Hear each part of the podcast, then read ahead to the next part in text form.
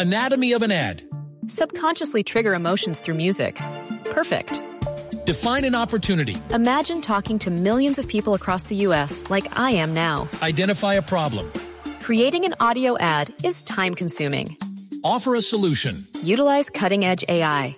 Imagine creating all that in under 30 seconds. Well, we did to create this ad. To learn more about AI in the audio industry, download the white paper from audiostack.ai. Resulta que tenemos a un invitado que se llama Juan Pablo Villegas, ya lo- le voy a dar paso, director de múltiplos de Citrix. ¿Por qué? ¿Y por qué vamos a conversar con él hoy? Porque hay un estudio muy interesante sobre lo que va creciendo este tipo de modelos de trabajo colaborativo en lugares en donde muchas personas de muchas empresas se sientan a trabajar, cómo se van apropiando cada vez más los trabajadores de este tipo de modelos y las empresas, ¿no? Bienvenido Juan Pablo Villegas a los micrófonos de Blue 4.0.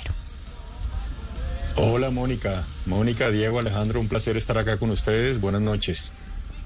¿Cómo estás, Juan Pablo? Bienvenido. Bueno, entonces, ustedes hicieron un estudio. Cuéntenos en principio de qué se trataba el estudio, qué querían investigar. Bueno, lo primero es eh, entender un poco lo- eh, como el, el modelo de trabajo post pandemia, por decirlo de alguna manera. Claramente la pandemia nos llevó a todos a tener que adoptar un modelo de trabajo eh, de alguna manera inesperado. Algunas organizaciones más avanzadas en, en- en ya estar listas para adoptar modelos de trabajos híbridos o flexibles o remotos. Pero el- lo que queríamos era medir un poco qué, qué está pasando hoy, porque claramente después de que estamos volviendo casi que en totalidad a una normalidad, eh, queríamos entender qué querían los empleados eh, mirando hacia adelante, ¿no? Sí. Un poco porque muchas organizaciones están buscando entrar a definir cómo van a trabajar de ahora en adelante. Entonces encontramos eh, temas interesantes en este estudio, ahora podemos hablar un poco de ello, pero lo que buscábamos era eso, medir un poco cómo se sienten los empleados versus los modelos que están planteando ahora las organizaciones. ¿Y esa, esa medición como de ese sentimiento lo hicieron solo de cara a los empleados o también a la transformación de los modelos de las organizaciones o solo en las personas? Lo basamos en las personas y hablamos y, y lo fue un estudio en personas, no, no en la organización como tal. Miramos la persona cómo se sentía contra A, B o ese modelo. Listo. ¿Y este informe o este estudio que ustedes hicieron, lo hicieron en Colombia o en otros países de Latinoamérica? Ya ahora empecemos a hablar sobre qué, qué encontraron. Este es un estudio que desarrollamos en Latinoamérica y, lo hicimos en Latinoamérica porque claramente tenemos un modelo, digamos, muy similar eh, a nivel cultural y de, y de forma de trabajar en la región, por eso lo enfocamos en, la- en Latinoamérica. Sí, y muy a propósito, eh, Mónica, qué pena que la interrumpa. Eh, hoy es el Día Internacional del el Coworking y creo que este informe también habla mucho de cómo, es, cómo está este, este sector y muy interesante que hoy se celebre y que en- entendamos un poco cómo está en Colombia y, en Latinoamérica, como lo hizo Juan Pablo. Mire, Diego, hay días para todo, ¿no? No se sorprende. Hay días que se celebran vainas que uno dice, oh, bueno, bueno, pero chévere, porque si es un modelo que va creciendo, pues bueno, Sí. bienvenido el día.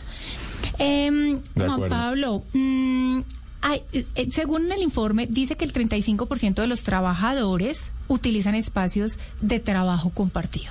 Yo estaba pensando y es, eh, pero es que en las oficinas hay trabajo compartido porque pues es una misma empresa, son compañeros de la misma empresa, pero son áreas de pronto distintas que están cerquita. En que, en- cuéntenos un poquito de qué empezaron a encontrar ustedes, en- o qué, qué empezaron, no, qué encontraron ese, en ese estudio. El trabajo, e- este 35%, Mónica, se refiere a áreas hoy en día, digamos, sin un nombre asociado a un empleado cuando llega a trabajar. Es decir, son áreas abiertas en las, en las oficinas para que los empleados se conecten y trabajen. Entonces, ese, ese 35% quiere decir que ya en Colombia hoy en día de los de las áreas disponibles para trabajo en, en organizaciones, el 35% son espacios de trabajo compartido. Ok. ¿ok? Y dice que al menos el 50% eh, va una vez a la semana a estos, a estos lugares de trabajo. Es decir, estamos viendo que ya también la mitad está en un modelo híbrido. ¿ok? Es, es gente que no tiene que ir todos los días a la oficina, sino que va por lo menos uno o dos veces por semana accediendo a estas áreas de, digamos, de, de espacio de trabajo compartido. Y, y ese trabajo compartido es como esas, esas oficinas que simplemente adecuan puestos y el día que llegue eh, la persona no tiene una oficina fija, sino se sienta en cualquier lugar. Exacto, entonces ¿qué buscan? Buscan tener unos escritorios, digamos, con todos los temas ergonómicos y de salud ocupacional establecidos y adicional a eso, eh, buscan también tener la posibilidad de acceder a salas donde puedan conectarse y de alguna manera trabajar en equipo. Es claro que estos modelos requieren un balance. Nadie está diciendo que, que los trabajadores hoy en día buscan modelos donde eh, se trabaje 100% remoto o sin tener interacción con otras personas. Todo el mundo dice que, de hecho, el 63% de los empleados dice, quiero un modelo mezclado, un modelo donde pueda tener también eh, la posibilidad de conectarme con el resto de mis compañeros. Entonces, para eso estos, estos espacios sí tienen escritorios, sí tienen zonas donde cualquiera se conecta, pero también buscan tener unos espacios donde se puedan hacer interacciones personales con, con los compañeros de trabajo. Yo me imagino eh, Juan Pablo, que si esto es lo que a donde más como que se inclina la gente, debe aumentar de alguna manera si las compañías lo proporcionan los niveles de satisfacción o como de enamore del empleado con su compañía si puede acceder a este tipo de modelos de trabajo que son los que prefiere, ¿no? Sí, el estudio también arroja eso, Mónica, dice el 70% de los encuestados afirma que, siente un mayor bienestar en trabajar de esta forma. Ahora bien, viene el choque generacional que obviamente se va a tener en estos modelos. Yo creo que estamos en, y esto no lo dice el, estudio, pero yo sí creo que estamos en un modelo de transición en ese sentido, porque claramente eh, aún tenemos liderazgo, digamos, en algunas organizaciones que puede tener una forma de ver esto diferente y seguramente muchas de las nuevas generaciones van a buscar imponer eh, este modelo flexible hacer entender que son beneficios que no necesariamente son económicos para el empleado. Seguramente eso también sale en, encuestas pasadas que hemos hecho donde la gente dice que incluso por, por más dinero no se irían si fuera un esquema de trabajo únicamente presencial. Entonces, en este, en este choque generacional que estamos viendo, y que estamos viviendo en la capa entre los 25 a 30, 35 años, vemos que esa generación está empujando mucho porque las organizaciones definan modelos híbridos de, de, trabajo y de colaboración. Definan, es decir, que sea un tema estructurado entre la organización y que se tenga claro cuál es el modelo de trabajo. Y nunca perder la posibilidad de interactuar en algún lugar que defina la compañía, que es más el modelo de coworking al que estamos refiriéndonos hace un rato. Es cierto, y uno pensándolo, estaba analizando lo que nos estaba contando Juan sobre el tema de generaciones. Claro, es que en este momento contratar a una persona, no sé, de 45 o 50 años, seguramente su posición ni va a preguntar si es híbrido, si es remoto, si, si cuando, ahora que estamos buscando, que uno eh, está necesitando eh, talento, preguntan siempre cómo es el modelo de trabajo. Porque yo creo que es determinante en su decisión si quieren trabajar en una compañía o no. Sin ninguna duda, Mónica, y cada vez se ve, se ve esto no solamente desde el punto de vista de, acceder y de aceptar un trabajo, sino también lo hemos visto, eh, si bien nosotros somos una compañía de soluciones tecnológicas, pues trabajamos muy de cerca con los clientes en, estos, en estas definiciones de modelos de adopción de, de formas de trabajar y vemos que las que de alguna manera han buscado mover de nuevo el péndulo hacia, hacia temas casi que 90 o 100% presenciales han tenido retos infinitos. Por ejemplo, eh, en la industria del desarrollo de software y de, y de las áreas de tecnología de las organizaciones, casi que son unidades que se dejaron aisladas a, mover, a poder definir modelos de trabajo ellos, porque ese grupo de colaboradores es el más vulnerable desde el punto de vista de que les ofrecen trabajos desde cualquier parte del mundo. eso está pasando mucho. De hecho, el Ministerio de Trabajo ahora está buscando regular eso. Entonces, claro, si yo le digo a una persona, bueno, tiene que echarse dos horas de, voy a hacer el ejemplo en Bogotá, de Transmilenio de ida y dos horas de Transmilenio de vuelta, versus una persona que le ofrece un trabajo con una remuneración muy competitiva y, y en un porcentaje muy alto remoto, inclusive 100% remoto, están viendo, empezando a perder rapidísimo personas, que ese era su argumento para irse. Entonces, esto no es menor, esto es un tema que, que, las, las, organizaciones invierten mucho en el empleado, en mantener talento y a veces descuidan este tema de las políticas eh, de, de tipo de trabajo y de cómo vamos a trabajar, piensan que es menor y resulta que cada vez tiene más relevancia. Juan Pablo, y a propósito, ¿qué tan cerca estamos de que esto se regule? Es decir, ¿estamos cerca de que el, Ministerio de Trabajo tenga un proyecto de ley respecto a esto? Son temas que ya se están eh, discutiendo, pero creo yo que a nivel de, de legislación, eh, el único, hace poco leí que Holanda ya está en este momento pasando por, por el Congreso. Eh, tomar una definición de que el empleado pueda exigir ciertas horas al mes remotas.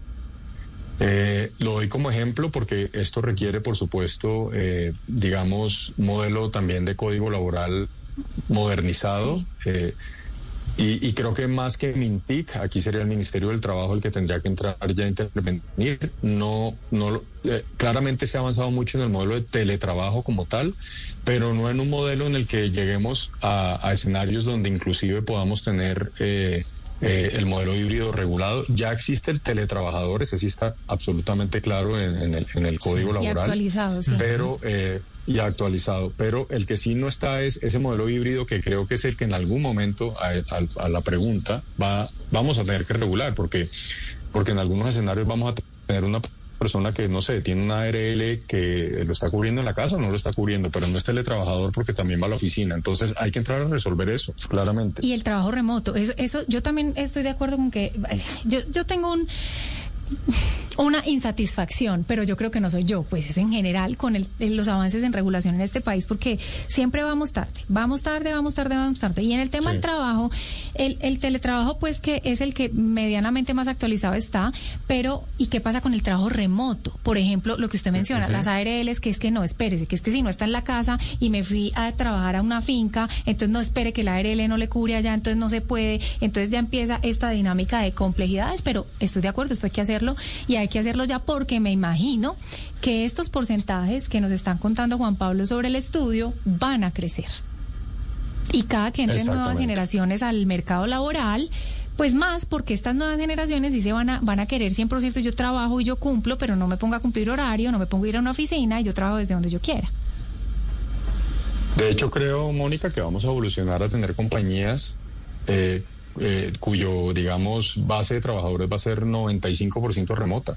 Eso va a pasar. Sí, sí. Porque Colombia es un país muy fuerte en servicios, es un, un, país que tiene muy buen talento, por ende existen las oportunidades de negocio acá para, no sé, desarrollar unidades de servicio alrededor de tecnología o de cualquier otra área de servicios donde uno puede decir, eh, tengo a la gente por, por todo el país.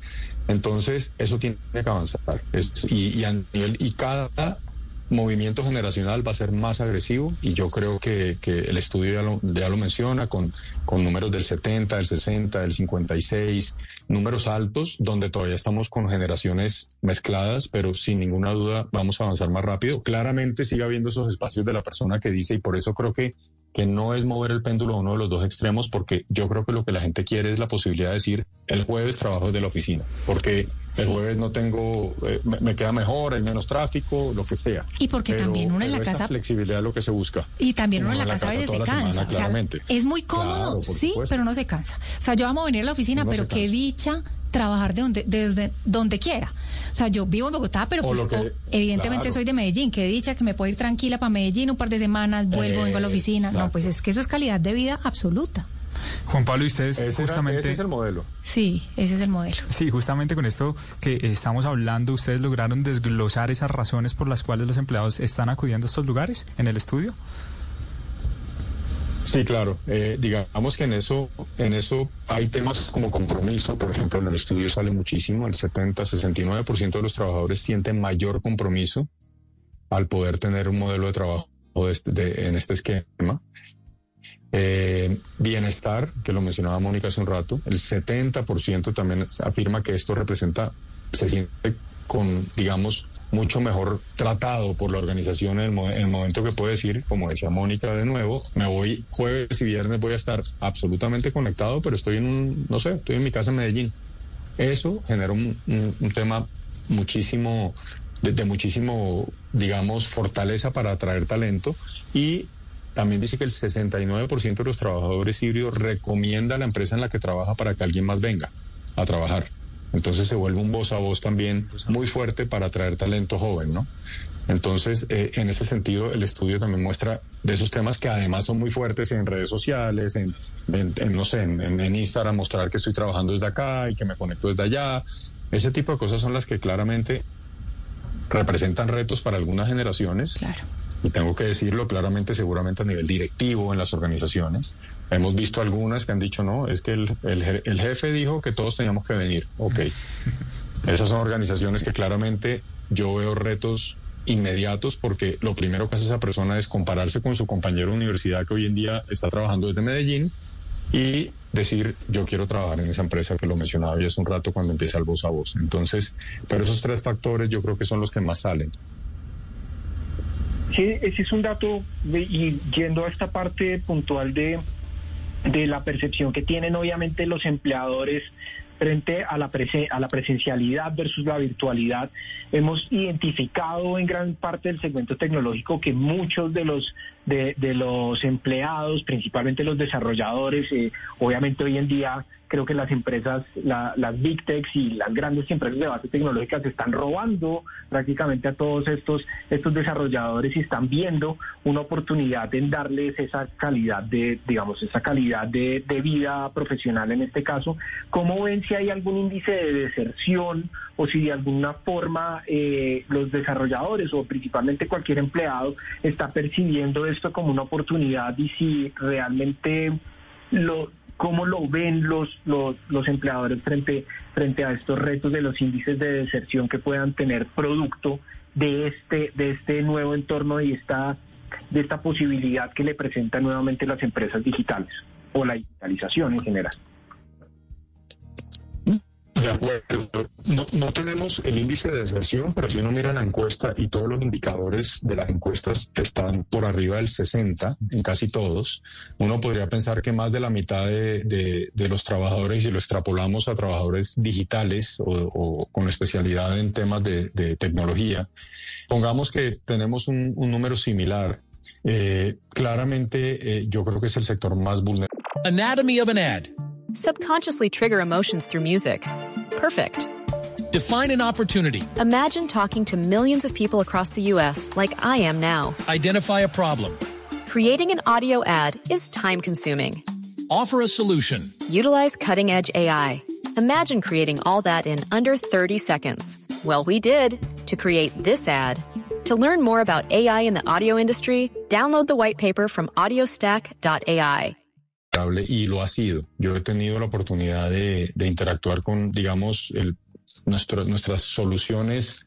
Usualmente nuestro primer filtro de interacción son áreas de tecnología y vemos cómo han logrado de alguna manera, después de perder mucha gente, eh, y, uso, el, uso mucho porque sí se han, visto muy afectados en temas de, de talento humano, han logrado sacar políticas diferenciadas para ellos. Eh, es curioso, pero hay organizaciones que todavía exigen a todos ir, pero no a los de tecnología, porque se dieron cuenta que en cuestión de semanas empezaron a perder muchísimo talento después de la pandemia. Eh, y además sin perder eficiencia, porque lo curioso es, yo tuve la oportunidad de verlo con un cliente nuestro en República Dominicana hace, hace como dos meses, que llega al edificio y doy el ejemplo, el edificio estaba todo lleno, entramos al piso de tecnología y el piso de tecnología estaba todo vacío. Y le pregunto, bueno, ¿qué pasa? Porque no hay nadie. Me dice, porque si hago venir a la gente, la pierdo, ya lo demostré y logré que me los dejaran trabajar por fuera, pero no exagero, no había nadie en el piso. Y ellos tienen hoy en día índices de medición por ejemplo, ¿cuántos, ¿cuántas líneas de código desarrolla un desarrollador cuando viene a la oficina versus cuántas líneas de código tiene cuando está trabajando desde la casa? Y es del 40% la diferencia en líneas de código que desarrolla. Mire, Juan Pablo, yo no creo, nosotros no estamos midiendo al punto de líneas de código, pero el equipo de ingeniería digital le quiero decir que también. Ese piso está vacío y Marcela, la directora de edición, de les diga que vuelvan, renuncian todos. O sea, todos, mejor dicho, están en la casa y se quedarán en la casa, yo creo. Pero eso quiere decir, eso quiere decir que todavía no nos podemos poner exigentes las grandes estrellas de la radio para pedir la virtualidad. no, Alejandro, la próxima vez no lo recibo si no viene. No, no, no, definitivamente no podemos. Yo creo, yo creo que la exigencia, Claro, la exigencia se está dando de acuerdo a los perfiles, pero esto va a evolucionar. O sea, yo creo que, que vamos a empezar a ver después los buenos abogados digitales, que están muy en el tema digital, por ejemplo. Entonces, esos abogados también, como les digo, que tienen que ir más a la oficina. Y así lo podemos mover a otras áreas. Claramente, a la vanguardia van los trabajadores digitales que están 100%, eh, digamos, dedicados a temas digitales y que les hace muy fácil conectarse y trabajar desde cualquier lugar. Eso es cierto. Bueno, Juan Pablo, yo me imagino que ustedes más adelante repetirán el informe, le medirán como, como la tendencia al asunto, entonces lo esperamos nuevamente a que nos vaya contando cómo es que van evolucionando los temas, evolucionando los temas. Y mil gracias por acompañarnos esta noche en Blue 4.0. No, un gusto, Mónica. Saludos a Diego y Alejandro y gracias por la invitación. Bueno, muy interesante, muy interesante porque esto se va a volver así. Yo les voy a decir que yo creo que realmente el trabajo, como dijo nuestro invitado, va a ser en corto tiempo mucho más, eh, obviamente guardadas las proporciones porque hay roles que no se pueden, pero en los cargos que se pueden va a ser un porcentaje muy alto de trabajo remoto, más allá incluso del teletrabajo. Y para que no nos salgamos del tema, tenemos otra invitada para conectar ya de un negocio específico de estos espacios colaborativos que no están dentro de las empresas, sino que prestan servicios a las empresas o a los emprendedores o a quien quieran, para que nos cuente cómo es que qué pasó durante la pandemia y cómo se empezó a reactivar este tipo de modelos. Tenemos a Laura Pulido, gerente de negocio de WeWork. Laura, bienvenida a los micrófonos de Blue 4.0. Hola, ¿cómo están? Buenas noches. Buenas noches, Mónica, Alejandro y Diego. Bueno, Laura, cuéntenos cómo van ustedes. ¿Cómo, ha sido esa transición post pandemia y como que el mundo vuelve a esas dinámicas habituales? Bueno, te cuento que sin duda, como absolutamente todas las industrias, tuvimos un impacto en el momento inmediato en el que en el que cayó la pandemia. Sin embargo, a medida que pasaron los meses, logramos identificar que para nosotros puntualmente y para este negocio, y lo voy a conectar con algo de lo que cerraste la entrevista anterior, y es que consideras que definitivamente el trabajo remoto llegó para quedarse, incluso más allá del teletrabajo, y es que nos dimos cuenta que a medida que iban pasando los meses, teníamos la mayor oportunidad en nuestro negocio de cómo poder materializar nuestra propuesta valor con la que llegamos puntualmente para Colombia hace cuatro años y en el mundo estamos hace más de diez años y a todo lo que tenía que ver con descentralización y trabajo flexible. Nos dimos cuenta durante la pandemia que si bien en un principio pensábamos que las dinámicas habían cambiado de un 0 a 100 y cuando te hablo de un 0 a 100 es imaginémonos un péndulo en donde habíamos estado 100% oficina eh, de manera presencial, cayó la pandemia, nos fuimos 100% casa, pero nos empezamos a dar cuenta que nos debíamos encontrar en un punto medio y es todo lo que tiene que ver con, con trabajo híbrido. Y es ahí cuando, si en algún momento pensamos que las dinámicas habían llegado de una manera tan extrema a cambiar y que se quedaban 100% remoto, la realidad es que hay muchas condiciones de las empresas y las mismas personas que hacen que necesiten volver a una presencialidad, pero no una presencialidad como la conocimos antes. Yo que te puedo contar, en el momento cayó la pandemia, em, definitivamente tuvimos un impacto, pero hoy en día te puedo hablar que tuvimos un crecimiento del 86% de las membresías versus el mismo periodo del año anterior. Y esto básicamente, ¿qué nos está hablando? Nos está hablando que el negocio, luego de que empezamos a tener ya menos restricciones para poder salir de nuestras casas, las empresas y las mismas personas empezaron a a buscar estas opciones de trabajo. Y hoy estamos en el mejor momento. Desde que WeWork entró a Colombia, estamos hablando que recuperamos los niveles de ocupación prepandemia e incluso ya los sobrepasamos y a hoy te puedo el 80% de la ocupación eh, de los edificios de Colombia en un promedio, pues estamos en esas cifras. Laura, ¿y ustedes tuvieron que cerrar oficinas o se mantuvieron con todos los espacios físicos que tenían? Mira, nosotros tuvimos, en el nunca cerramos, que eso es bien importante. Nosotros siempre seguimos con una estrategia en donde debíamos también tener una responsabilidad con todas esas empresas que en medio de la situación tampoco podían cerrar. Así que seguimos con toda nuestra operación abierta. Sí, también fue un momento en el que nosotros analizamos también esa estrategia de cómo habíamos llegado y cómo estaba haciendo esa expansión que en un 2017 te hablo fue una y a medida que el tiempo pues dimos cuenta que debíamos ajustarla y tuvimos unos cierres, pero que no necesariamente fueron derivados de la pandemia o de la manera de cómo trabajado. Eh, se vio todo este tema del cambio del trabajo sino que venía atada a la estrategia global. Ahí tuvimos un cierre de dos edificios en particular que estratégicamente ya no hacían sentido que fueran parte de nuestro portafolio, pero más allá de eso, lo que te cuento, volvimos a nuestros niveles de, de ocupación prepandemia y ya lo superamos. Ok, una, una cosa que me inquieta y es eh, dentro del mercado o los clientes de ustedes, ¿cómo es ese share? ¿A qué me refiero con esto? Son personas naturales, estudiantes los que buscan este espacio, por ejemplo, que puede ser una opción, son emprendedores, eh, son pymes, son gran empresa, ustedes tienen eh, espacios que van y se sientan co- como ventas B2B, que le van y le dicen a la empresa, le habilita un espacio para sus empleados, más o menos cómo es la participación de los clientes dentro de los espacios de ustedes. Mira, te cuento. Entonces, ahí haces una pregunta bien interesante porque generalmente cuando hablamos de coworking nos estamos imaginando que únicamente son emprendedores, son startups o son personas en donde de alguna manera la necesidad de vender un espacio de trabajo a una sola persona.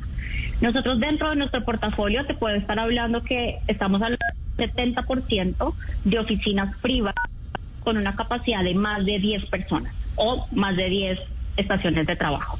Te puede estar hablando que un 20% estamos hablando de espacios privados entre 1 y 10 puestos de trabajo. Y te estoy hablando que un 10% hace parte de todo lo que tiene que ver con nuestras membresías All Access y lo que el término coworking puro hace referencia. Con esto, eh, ¿qué quiero decir? Todo lo que tiene que ver con coworking son esos espacios abiertos, espacios en donde hay interacción de diferentes personas y que de alguna manera se generan esos espacios para compartir. Pero dentro del modelo, cuando te hablan de 70% y un 20% adicionales, todos los espacios privados. Dentro de nuestro portafolio vas a encontrar desde emprendedores que necesitan hacer iniciar su operación y todo el tema de networking dentro de nuestra red cobra eh, total importancia. Tenemos también empresas, enterprises, que de- denominamos nosotros como empresas que tienen más de mil empleados a nivel del mundo y hoy en día tienen su sede administrativa principal con nosotros. Te estoy hablando de que van a abrir operación en Colombia y esto es súper importante porque uno de los uno de los bloqueos más grandes que encuentran las empresas cuando van a hacer un landing en un país es todo lo que tiene que ver con la apertura administrativa. Claro. Entonces, somos un punto bien importante para el landing de las empresas, así que abarcamos absolutamente todos los tamaños de las empresas y estamos también solucionando cualquier necesidad de negocio. Eh, Laura, hay algo muy, muy interesante, es cómo comienza a, WeWork a direccionar su modelo de ingresos hacia otro tipo de beneficios. Acá en Colombia, evidentemente, todas las empresas requieren domicilio comercial y eso requiere de un tipo de gestión eh, documental, administrativa, de otros tipos. Este, este tipo de, de nichos y nuevos modelos de ingreso que están recurriendo principalmente por los coworkings en general, eh, ¿se ha incrementado en un gran porcentaje eh, o realmente sigue siendo eh, un, factor plano y recurrente de, lo que planea WeWork, entendiendo que WeWork o, la primera tendencia de WeWork era la, la presencialidad, digamos, como parte de este espacio. Eh, eh, hoy en día estos servicios que hoy en día los llevan a la virtualidad, ¿cómo se han incrementado? Sobre todo en nuestro país que obviamente se ha virtualizado tanto en ese caso. Gracias Alejandro. Ahí te cuento. Parte de la evolución que tuvimos dentro de nuestro portafolio de productos y servicios es que ahora tenemos una familia que llamamos la familia de All Access, que es todo lo que tiene que ver contra nuestra- con nuestras membresías flexibles, en donde tenemos cuatro productos puntuales que precisamente evolucionaron a raíz de la demanda de lo que hoy en día nos está pidiendo el mercado. Entonces, tenemos una membresía que es All Access ilimitado y es básicamente todas las personas con esta membresía van a poder acceder de manera ilimitada cualquier WeWork del mundo. Y eso, entonces acá empezamos a conectar cómo, cómo cambió la manera de trabajar y cómo hoy necesariamente no vas a ir a tu misma oficina siempre, no vas a estar siempre en Bogotá, por ponerte un ejemplo, sino que vas a estar moviéndote y eso hace que esta membresía te abra básicamente las puertas del mundo. Tenemos un segundo producto que es una membresía All Access 10 y es básicamente la membresía pero con una restricción de ingresos.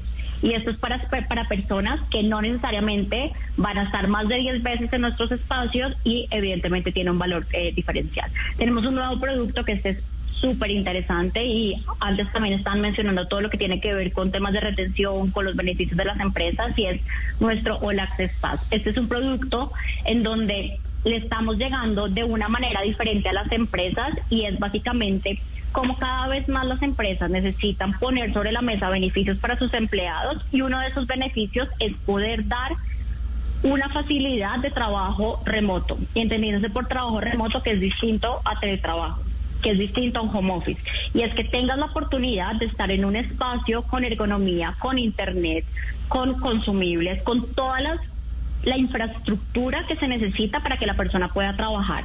Entonces, eso se traduce a través de un beneficio que las empresas nos están comprando, de hecho, paquetes para que dentro, si antes ofrecían el seguro del el bono de gasolina, hoy en día ofreces una membresía de WeWork. ¿Eso que implica? Que no necesariamente la empresa esté trasladando sus oficinas a WeWork, pero que sí esté dando un beneficio, dada la capilaridad que tenemos, porque tenemos siete sedes en Bogotá, tres en Medellín, una ya te hablo puntualmente de Colombia a nivel de mundo, del, del, mundo, más de 700 ubicaciones.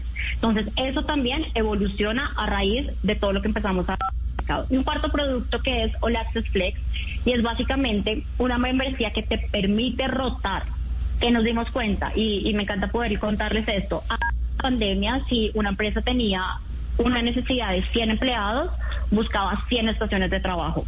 Apenas empezamos a tener menos restricciones y empezamos a volver a la presencialidad, ese de 100 puestos de trabajo a 50 puestos de trabajo. Entonces estábamos hablando de una rotación en donde sentábamos a la mitad de las personas y rotábamos.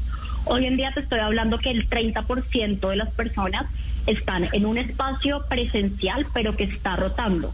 Con este ejemplo es una, una empresa de 100 empleados, tiene un espacio para 30 físico, pero rotamos con 70 membresías el 100% de la población. Esto, uno, no era pensado antes de la pandemia, dos, no hacía mucho sentido porque por el contrario esperábamos que todos estuvieran todo el tiempo a toda hora, la realidad es que no.